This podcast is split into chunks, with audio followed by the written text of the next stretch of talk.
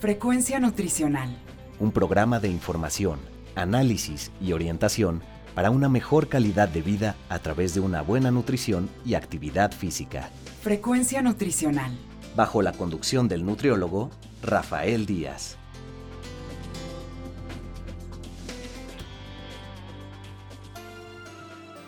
Hola amigos y amigas, les saluda Rafael Díaz García. Ya estamos en su programa Frecuencia Nutricional, un programa de la Universidad Autónoma Metropolitana, Unidad Xochimilco, para Guam Radio 94.1 FM. Antes de cualquier otra cosa, quiero agradecer a todos los que durante estos días nos han seguido en nuestra página web y se han puesto en contacto con nosotros vía correo electrónico, Facebook y Twitter. Sus comentarios y sugerencias son muy importantes para todos los que hacemos este programa. Recuerden que Frecuencia Nutricional es un programa hecho por personal docente e investigadores de la licenciatura en nutrición humana de la UAM para todos ustedes, y el cual tiene como objetivo informar, analizar y orientar en los diferentes temas relacionados con la alimentación y la nutrición. Como la mayoría de nosotros lo hemos vivido durante estos meses, México se encuentra en una situación de confinamiento derivada por el COVID-19 causada por el SARS-CoV-2. En este momento también no contamos con la posibilidad de transmitir desde la cabina de One Radio eh, por estas medidas que marcan el semáforo en el país, pero apoyados de las nuevas tecnologías, contamos vía internet con la presencia pues de dos gentes que ya han participado con nosotros en anteriores programas.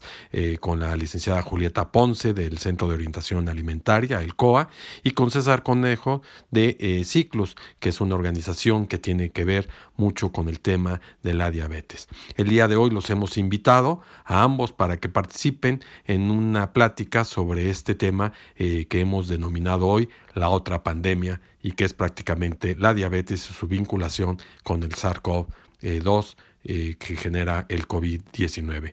Eh, Julieta y César, bienvenidos a Frecuencia Nutricional. Frecuencia Nutricional. ¿Cómo estás, Rafa? Muchas gracias por la invitación y pues aquí interesados e interesadas ya en estos temas de pandemia. Muchas gracias, Rafael. Contento de estar aquí una vez más y ya listo para conversar acerca de esta situación que nos tiene en cuarentena. Bueno, pues hemos titulado al programa del día de hoy La otra pandemia. Y la otra pandemia, pues se trata de una pandemia que es más antigua que la propia eh, generada por el COVID-19, ¿sí? Y que es la diabetes, pero que hoy en día sobre todo se ha vinculado de manera estrecha cuando hemos escuchado a las autoridades sanitarias, a los especialistas en el tema, hablar de que los diabéticos es un grupo vulnerable. Pues yo quisiera empezar partiendo de esta vinculación sobre todo de la diabetes con el COVID y no sé si alguno de ustedes nos quisiera eh, pues exponer algo al respecto. Pues sí, Rafa, parece que nos, nos ha encontrado la, pandemia del COVID pues muy mal parados porque recientemente, y digo recientemente, unos 15, 10 años, eh, había una sospecha de que con la ganancia de peso y con la acumulación de grasa en el cuerpo, se estaban mandando señales al, al sistema de defensa, al, al, sistema inmunológico, y que eh, mantenían en una constante alerta y que por eso eh, se bajaba la guardia. después estas investigaciones ya empezaron a darle nombre a que eh, la acumulación excesiva de grasa en el cuerpo provoca unos procesos proinflamatorios, procesos inflamatorios que mantienen al cuerpo en una batalla permanente de estarse defendiendo para tratar de equilibrar todas las señales que se están enviando. En la grasa, en el tejido de la grasa, empieza a haber unas señales eh, parecidas como si tuviéramos nosotros alguna enfermedad eh, autoinmune, como si tuviéramos, por ejemplo, las personas que viven con cáncer o que tienen otro tipo de enfermedades autoinmunes, mandan ciertas señales para que el, sistema inmunológico se ponga alerta y trate de defender al cuerpo de este agente extraño. En el caso de la obesidad, el agente extraño resulta ser la grasa. Y la grasa hace muchos años no sabíamos qué tan metabólicamente activa era. Y ahora sabemos que incluso se puede ya considerar como una glándula. ¿Y qué características tiene una glándula? Pues que está emitiendo, secretando eh, hormonas y que esta señalización fue evolucionando hasta comprometer al cuerpo a tener otro tipo de enfermedades. Así fue como se empezaron a vincular estos estudios entre qué tenía que ver la obesidad con la diabetes y pues efectivamente eh, empezaron ahí a vincularse cosas como la alimentación, que también dependiendo de lo que comamos son las hormonas que se van secretando, en particular la insulina, y que eh, el cuerpo, al verse con un sistema inmunológico eh, deprimido, entonces empezaron a generarse ciertas eh, disfunciones, que en un principio fueron disfunciones solamente metabólicas, pero que con el tiempo esto al final no es una normalidad, sino que una persona que vive con obesidad tiene el riesgo de, de desarrollar diabetes y alguien que vive con diabetes, que ya es una condición donde no se, pueden, no se puede producir tanta insulina como normalmente la necesitaríamos, claro que baja la guardia del sistema inmunológico. Entonces, el sistema inmune para enfrentar a un virus nuevo, o como dicen, ya no es, no es que sea un virus nuevo, pero bueno, eh, los eh, microbiólogos nos tendrán que especificar si es un virus nuevo o no, que no conocía nuestro cuerpo, encuentra doblemente deteriorado al sistema inmunológico.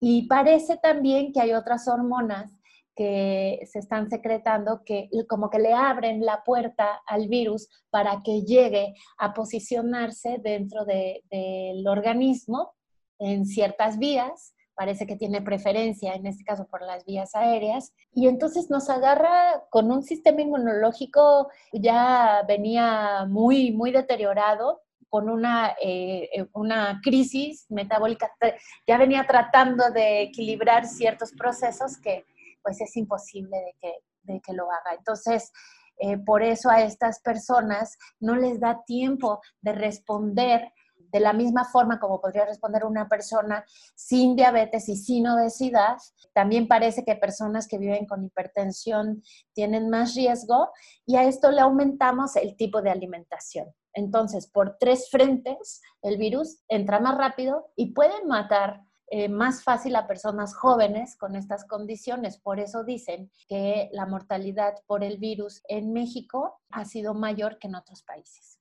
Esto que, estamos eh, escuchando eh, nos quiere decir que de alguna manera pues hay un mayor riesgo entonces entre la gente diabética que los no diabéticos, que hay una mayor posibilidad de tener, digamos, coronavirus y que este sea fatal en un diabético que en alguien que no lo es. Y el diabético, fuera de lo que he escuchado de la autoridad, ¿está consciente de esto?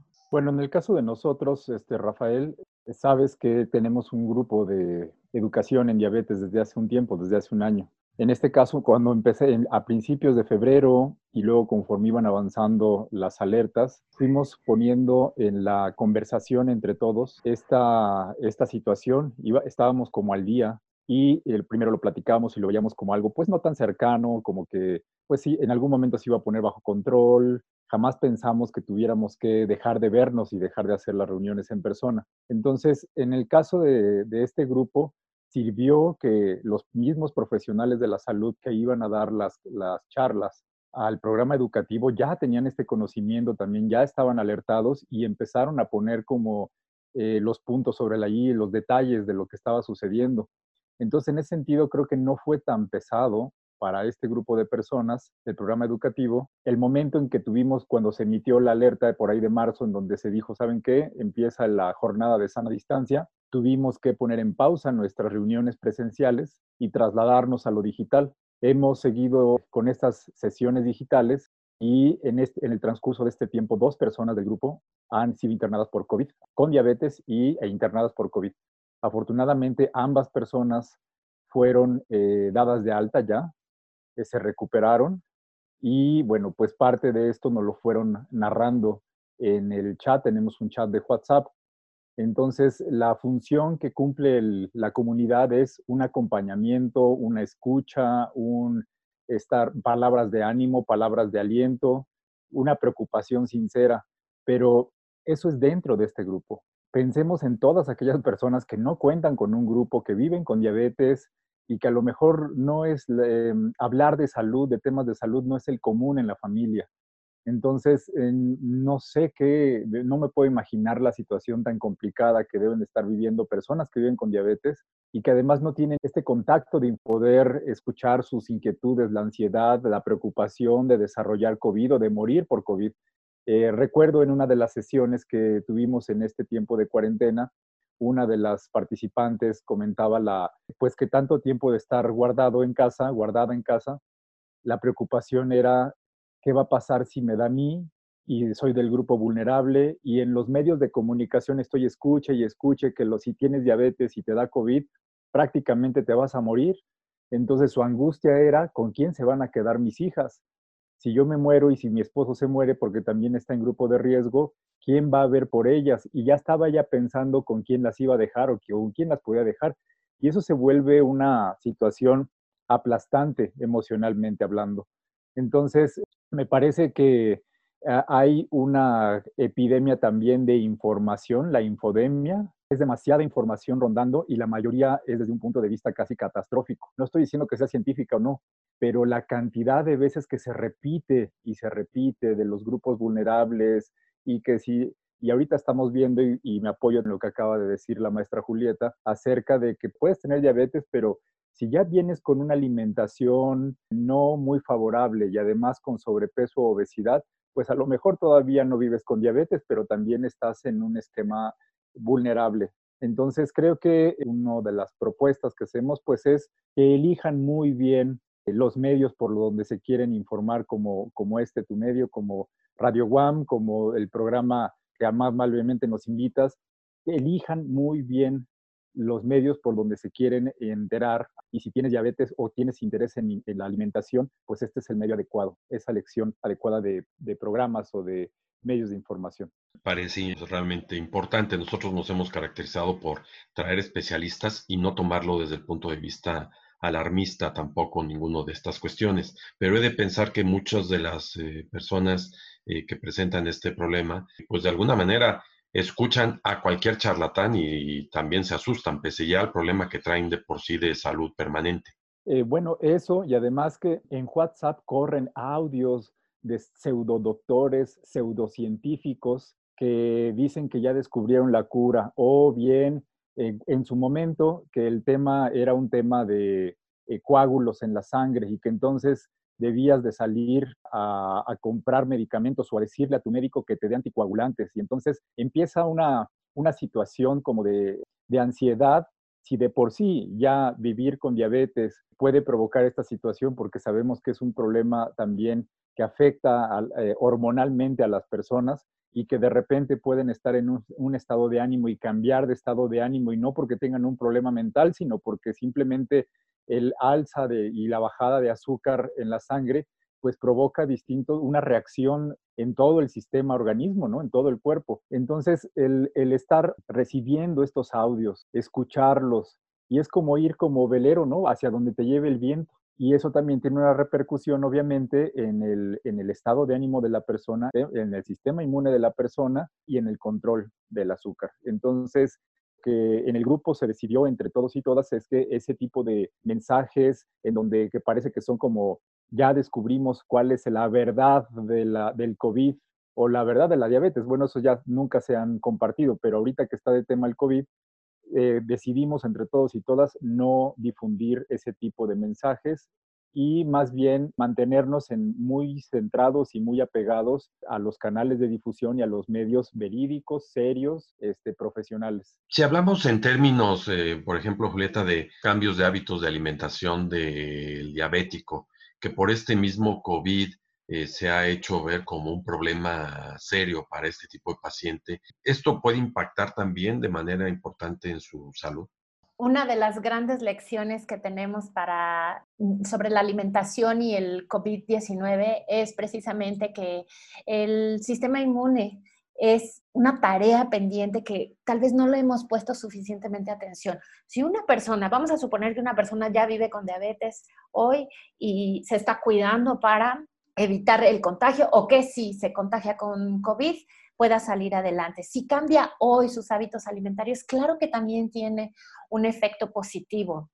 Sin duda, las personas que ya vienen haciendo ejercicio, que habitualmente consumen abundantes verduras y frutas, al menos la mitad de su plato, que ya vienen con una hidratación adecuada, pero que adicionalmente ahora van a empezar a cuidarse, dejar los alimentos ultraprocesados, por ejemplo, que ha demostrado que también los, estos ultraprocesados generan proinflamación y deterioran el sistema de defensa. Claro que tiene un efecto positivo. Si, si tú ya te venías cuidando, tienes ciertas eh, ventajas, pero la maravilla y casi casi yo podría decir el milagro que hace la nutrición es que tiene un efecto diario. O sea, si alguien empieza a modificar sus hábitos hoy y empieza a, ahora que está en cuarentena, a cuidar el dinero que está gastando y prefiere fortalecer el sistema inmune. Entonces vamos a buscar abundantes vitaminas, abundantes minerales, diferentes colores naturales, la comida que tenga el, menor nivel de procesamiento posible. Te aseguro que desde el día uno va a tener efectos, por ejemplo, en la digestión. Y esto se nos olvida, Rafael, porque eh, hemos encontrado ya que hay un vínculo directo entre la microbiota del intestino y el sistema de defensa, por ejemplo. Y sabemos hoy que si hay una adecuada digestión y que hay buenas bacterias en, en el intestino y la microbiota está fuerte, tu sistema de defensa automáticamente se hace más poderoso. Y la digestión es un asunto tan diario, tan cotidiano, tú mismo puedes empezar a ver si hoy te empiezas a hidratar, empieza tu piel a estar mejor hidratada, si tus pensamientos empiezan a ser más claros porque eres una persona que comienza a oxigenar mejor por el ejercicio que iniciaste la semana pasada, te aseguro que los efectos van a ser poderosos. Y viceversa, si alguien dice, bueno, pues ya, de algo me de morir, pues sigue consumiendo alimentos ultraprocesados, nos estamos perdiendo de la posibilidad de ver de qué tamaño es la respuesta del sistema inmunológico que tenemos. César, un poco, eh, me gustaría preguntarte sobre todo manejando grupos, dirigiendo grupos. Eh, supongo que para ellos han cambiado también muchos hábitos y algunos de ellos no siempre en pro, sino en contra, ¿no? El diabético que tenía la costumbre de salir a hacer ejercicio, el que iba al gimnasio, el que iba simplemente al parque, ¿no? Pasa uno por ciertos parques están algunos cerrados. Supongo que ha cambiado en ellos, en términos de decir, eh, pues para mal en algunos de estos hábitos, pero que han tenido que sustituir para bien con otro tipo de condiciones. ¿Qué es lo que han hecho, digamos, para poder eh, cambiar para bien en, este, en estas condiciones que hoy estamos? Me parece que estamos en un momento en donde eh, muy especial, diría casi único, en donde todo mundo está hablando de la alimentación en términos de prevención del COVID. O sea, el COVID es el centro de atención, pero lo, que contrarresta el COVID en parte es esta nutrición más fresca, más orgánica, otras alternativas que antes no. ¿Cuándo nos íbamos a imaginar que el presidente o, las autoridades iban a decir que esto es algo que también viene causado por el consumo de eh, productos ultraprocesados y la sugerencia, la recomendación de que se cambie la alimentación y que además lo estén diciendo con tanta frecuencia. Entonces ahí me parece que hay una coyuntura que vale la pena impulsar, difundir el, mensaje de esta nueva alimentación para afrontar eh, el COVID y para tener un sistema inmune alto. En términos de las personas y cómo han visto modificados sus hábitos, pues mira, no sé, fue, coincidió en que empezó la, la cuarentena y en el programa educativo vino el módulo que se trataba de solamente de nutrición. Entonces tuvimos una reunión previa, eh, todos los participantes, las y los participantes al, en el módulo. También está la, doctora Julieta Ponce, Iván Torre, eh, Darinka, Lagunas, en fin, las educadoras que participan en, este, en esta sesión.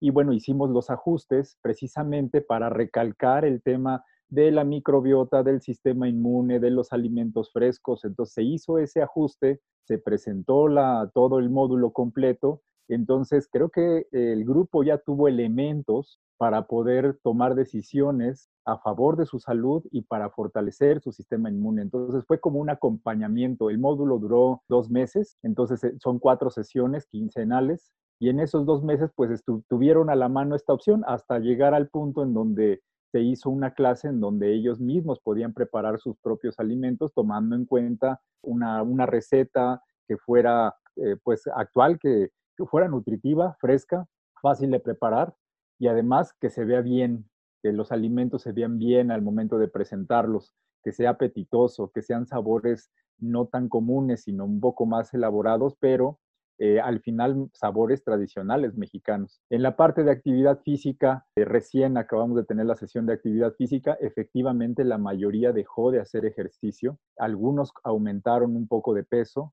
ellos nos envían sus, mediciones de glucosa y de presión arterial en cada sesión, nos han ido comentando este tema. Entonces eh, vino la sesión de actividad física que fue brindada por un colaborador también de COA, el maestro Eduardo Guzmán. Y, bueno, pues es, eh, justo es esto, cómo poder dar, eh, él dice, Eduardo, si, si tienes un lugar donde acostarte o donde estar parado, tienes espacio suficiente para hacer ejercicio. Y de hecho nos enseñó cómo cómo empezar a hacer estas rutinas en casa con lo que tienes, una silla, el muro, envases de, de arroz, ¿no? Tus costalitos de arroz, frijoles, con todo eso puede, lo puedes habilitar para hacer actividad física. Entonces, eh, efectivamente, las personas se mantienen más en casa.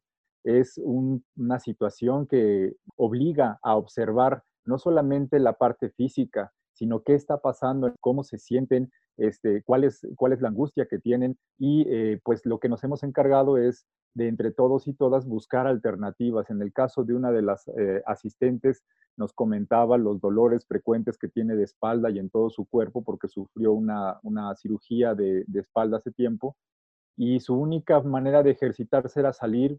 ella tiene que valerse de un bastón para caminar al parque, pero ahorita el parque está cerrado y ella se siente como persona vulnerable, tiene más de 60 años, se ha mantenido en su casa y ya empieza a sentir pues que está aumentando de peso y que no puede hacer ejercicio.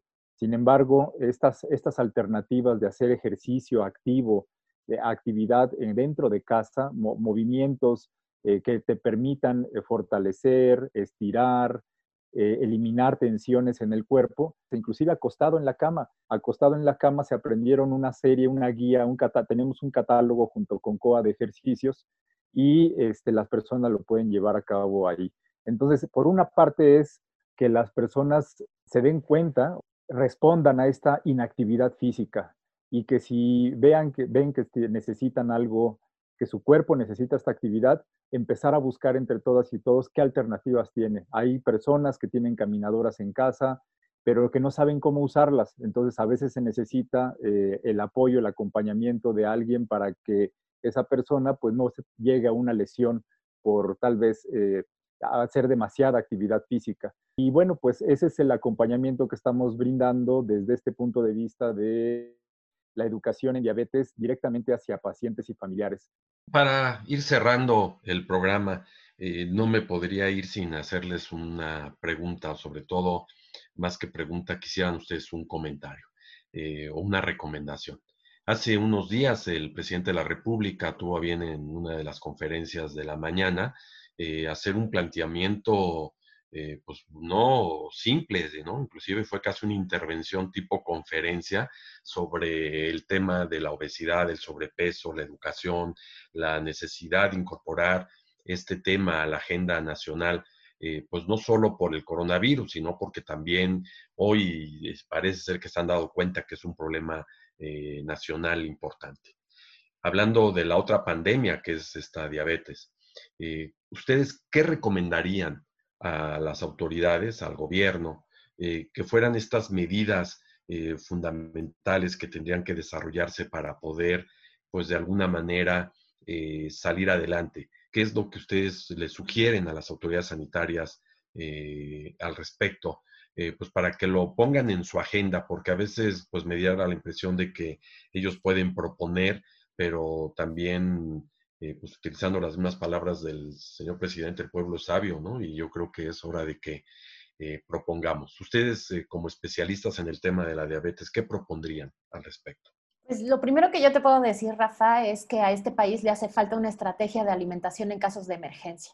Lo hemos dicho por muchos años, pero en el momento que en este país pasa algo, lo peor es la alimentación. Y ahora lo estamos viendo porque según datos de la FAO, se incrementó el consumo de productos ultraprocesados. Cuando alguien quiere ayudar a poblaciones vulnerables en casos de emergencia, lo único que se nos ocurre es llevar los alimentos ultraprocesados en cantidades industriales o utilizar, eh, por ejemplo, las, eh, los intereses comerciales de las empresas que quieren hacer donativos para aprovechar políticamente o para dispensarles impuestos en llevarlos a costillas de que la gente en estas situaciones incrementa el consumo de ultraprocesados, disminuye el consumo de alimentos frescos y por eso nosotros seguimos insistiendo, como uno de los resultados de esta pandemia, eh, tenemos una propuesta de un seguro alimentario en casos de emergencia. Sí, es importante, además, una eh, política pública que finalmente, por favor, sea eh, si es verdad la intención de este gobierno de que las políticas sean intersectoriales, que sean transeccionales, que estén enfocadas en la persona y que finalmente eh, estén atravesadas por los derechos humanos, urge otra manera de atender la diabetes. Así como hemos llegado a este país, la diferencia que tenemos probablemente con China, China tiene el primer lugar de diabetes y tiene una de las tasas menores de mortalidad por COVID. ¿Cómo se le hace? Si nosotros analizamos esas estadísticas de cómo están en otros países por diabetes, las diferencias es que ah, en México tenemos una tasa mayor de diabetes incontrolada.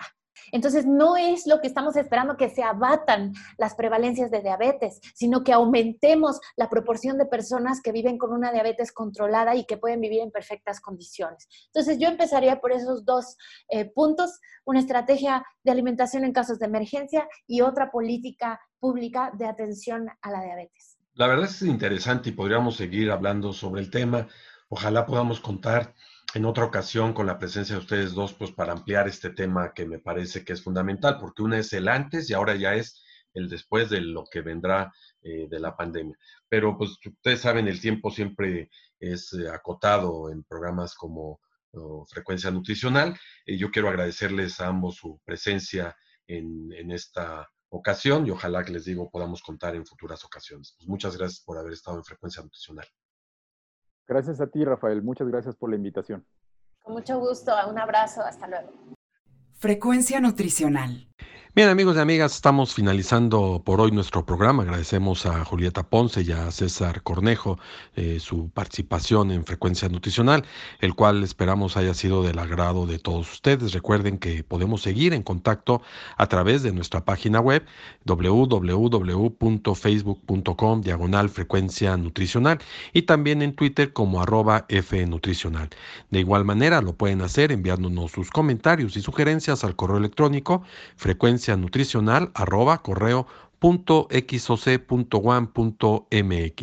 y también pueden escuchar todos nuestros programas anteriores en la plataforma www.misclub.com diagonal frecuencia nutricional y ahora por Spotify también está frecuencia nutricional. Solo me resta agradecerle a Teseo López, Alfredo Velázquez, a Norma Ramos, a Magdalena Rodríguez y a Efraín Velázquez, quienes hicieron posible la realización de este programa. Finalmente, gracias a todos ustedes por escucharnos. Se despide Rafael Díaz, quien nos espera en nuestra siguiente emisión de Frecuencia Nutricional.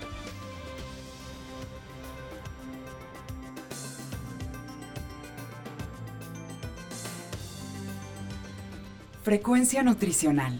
Un programa de información, análisis y orientación para una mejor calidad de vida a través de una buena nutrición y actividad física. Frecuencia Nutricional.